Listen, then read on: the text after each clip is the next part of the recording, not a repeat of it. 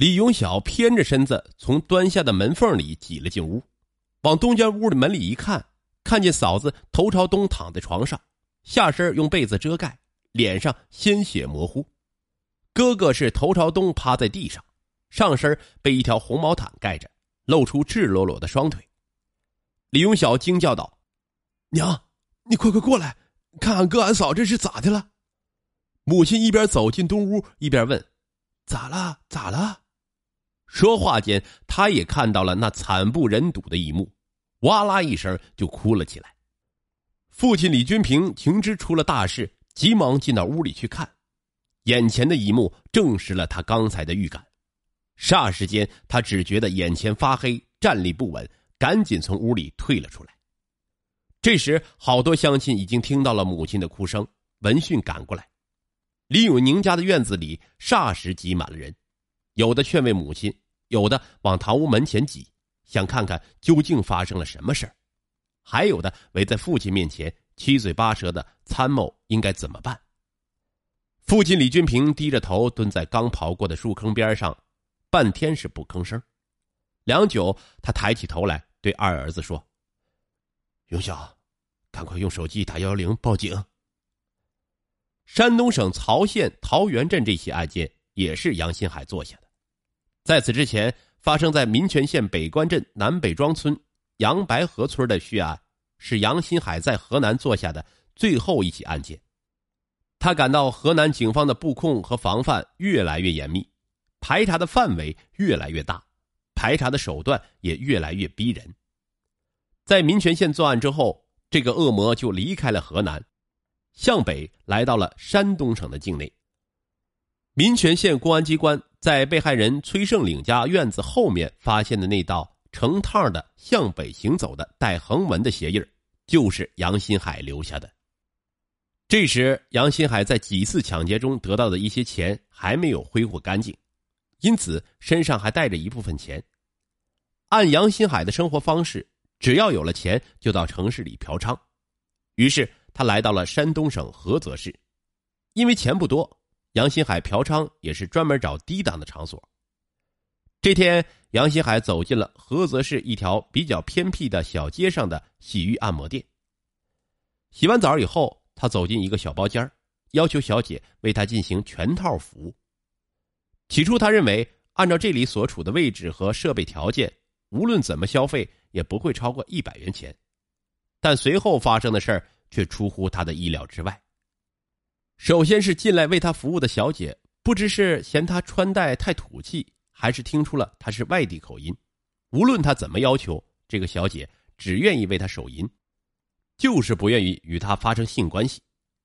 看着小姐千方百计对他进行搪塞的样子，杨新海对他恨的是咬牙切齿，暗暗的想：要不是我怕不好脱身，我早就把你杀死奸尸了。但他知道这是在菏泽市。虽然心中恼怒，但也不好发作。他强咽恼怒，忍下了。完事之后，杨新海急于结账走人。他假装大方，掏出一百元钱递过去。小姐却说什么也不愿意接，坚持非得要收一百八十元不可，还说这是老板的规定。杨新海当时那个气呀，恨不得立即手起锤落将这小姐砸死，但他再次强忍住了。他没好气儿的又掏出八十元钱递了过去，气呼呼的甩门就走，一边走一边想：我在山东受了欺负，非得要在山东无偿的搞个小妮儿不可。二零零三年四月一日，杨新海来到山东省曹县桃源镇，在四乡游逛的过程中，他偷了一把木柄斧头藏在腰里，又在桃源镇上的小卖部里买了手套和小手电，作案工具准备好以后。就开始寻找作案机会。四月一日下午，杨新海来到桃源镇三里寨村，恰巧看见李永宁夫妇收工从地里回家。新娘陈芒云窈窕的身姿立即吸引了这个杀人狂魔的目光。他跟踪二人到家门口，发现李永宁的家住在村子最东边，院墙是用土坯垒成的，不太高。东墙外长有一棵楝子树。攀着这棵树，正好可以越墙而过。杨新海暗暗的想：今晚就是这家的。杨新海作案后走出三里寨，又来到东边的古庄村，走进古庄村村民赵宇的家。这家的屋门没有关好，杨新海先从一个房间里偷出一辆自行车，然后站在窗户下听了一会儿。屋里静悄悄的，他用手电往屋里照去，想试一试屋里的人是不是睡熟了。谁知手电正好照在赵宇的脸上，他看见窗户底下站一个人，正拿着手电照他，一边用脚蹬醒丈夫徐秉志，一边大声吆喝：“谁？干啥的？”说着拉亮了电灯，和丈夫徐秉志赶紧穿好衣服追了出来。杨新海这一下吃惊了不小啊，赶忙逃跑，但赵宇还是看见了他的背影。他后来向公安人员陈述对这人的印象时说。那人身高一米六五到一米七左右，尖下壳，头发又长又乱，往上竖着。他看见他上身穿着灰白色的衣服，左上边有一个兜。我喊谁的时候，他就跑了，也没看见下身。杨新海跑了之后，赵宇唯恐家里出什么事儿，又到东边他的女儿徐山英住的那个堂屋去看。他叫女儿拉亮灯，女儿拉亮了灯，灯却不亮。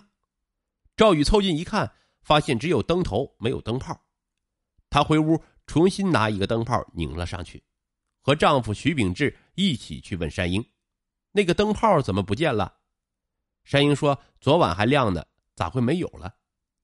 夫妻俩看了看屋里的自行车和三轮车都在，其他的东西也没少，这才回屋里睡了。但是第二天早上，女儿上班走时对赵宇说。他骑着上班的那个女士二四昆车不见了，还发现昨晚莫名其妙丢失的灯泡被丢在了他家院子里。这辆红色女士自行车被杨新海偷走了。当赵宇发现了他喊谁时，杨新海吓得扛起自行车就跑。往东跑了二百多米后，见后面没有人来追，他放慢了速度，来到村头的一个坑边顺着坑沿的树林往北去了。到了村外的麦地里，他换了衣服，把作案时穿的裤子、上衣和手套都丢在路边的水沟里，还用一个小棍往水里倒了几下，然后骑上刚刚偷来的自行车逃走了。他也不知自己走了多远，天快亮的时候，来到一个小集镇上，见街上停了一辆公交车，他便把自行车放在汽车上，搭乘这辆公共汽车往河南兰考县的方向去了。他心里明白，天亮以后，如果三里寨村报了案，山东曹县公安局肯定要派人排查。他只要到了河南兰考县，就逃出了排查的大网。二零零三年四月二日上午，杨新海坐车到兰考下了车，他想在车上扔着那辆自行车已经没用了，带着它既是一个累赘，更是一个破案的线索，于是他要设法将自行车扔掉。但这时，他见公交车周围都是人，没机会扔，就骑着自行车走到兰考县城郊的一个小桥上，趁旁边没有人时，把自行车扔到了河里。杨新海扔掉自行车后，在兰考县城洗了一个澡，换了换秋衣秋裤，又理了发，就搭车去了郑州，从郑州又去了许昌，借以逃避公安机关的追捕，直到他觉得风平浪静了以后。才又乘车往河北方向而去。曹县公安局幺幺零报警台接到报案后，立即向有关办案单位发出指令。随后，曹县公安局和菏泽市公安局重案刑侦人员和技术人员分别赶到了现场。刑警和技侦人员经过对现场勘查，认定这是一起歹徒翻墙入院、扒门入室、杀人行奸的大案。杀死的是三里寨村村民李永宁和他的新婚妻子陈芒云。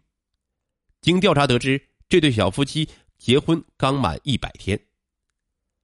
公安机关的法医在对死者的尸体进行解剖时发现，这一天陈芒云怀孕正好三个月，胎儿只有四十厘米长。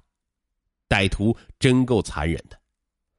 负责解剖的公安法医愤愤地说：“这位法医还说。”尽管因为工作的关系，我习惯了各种各样的伤员和尸体，但像这一例这么残忍的，我还是第一次见到，真是让人心寒呐。